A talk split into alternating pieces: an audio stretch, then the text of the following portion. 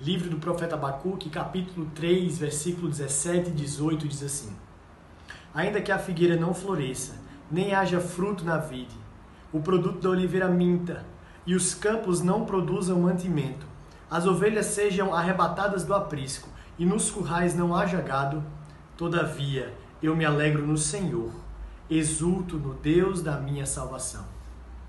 O profeta Abacuque, escrevendo ele fala de uma situação bem delicada que o povo de Deus estava passando e também na certeza de que, mesmo que tudo pudesse sair errado, ele ainda confiaria no Senhor.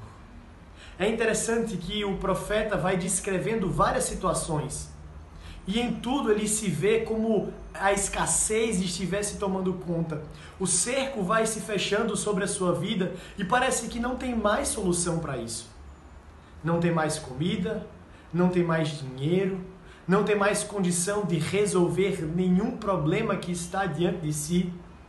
E então o profeta Abacuque, diante desse cenário, ele faz uma afirmação: Eu continuarei confiando no Senhor.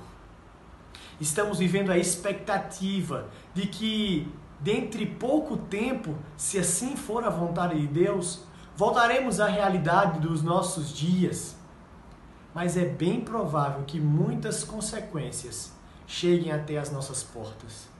Pode ser que muitos tenham perdido seus empregos, ou o dinheiro que antes ficava na conta vai começar a faltar.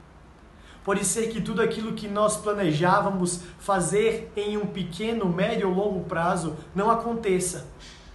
Mas ainda assim, nós somos chamados, nós somos convocados e nós somos animados confiarmos na palavra do nosso Deus. E mesmo que tudo de ruim possa acontecer na nossa vida, o nosso Deus ainda é o Deus da nossa salvação. Precisamos confiar no Senhor, mesmo sabendo que os prognósticos são de tempos difíceis. Precisamos confiar no Senhor. Que Deus nos abençoe.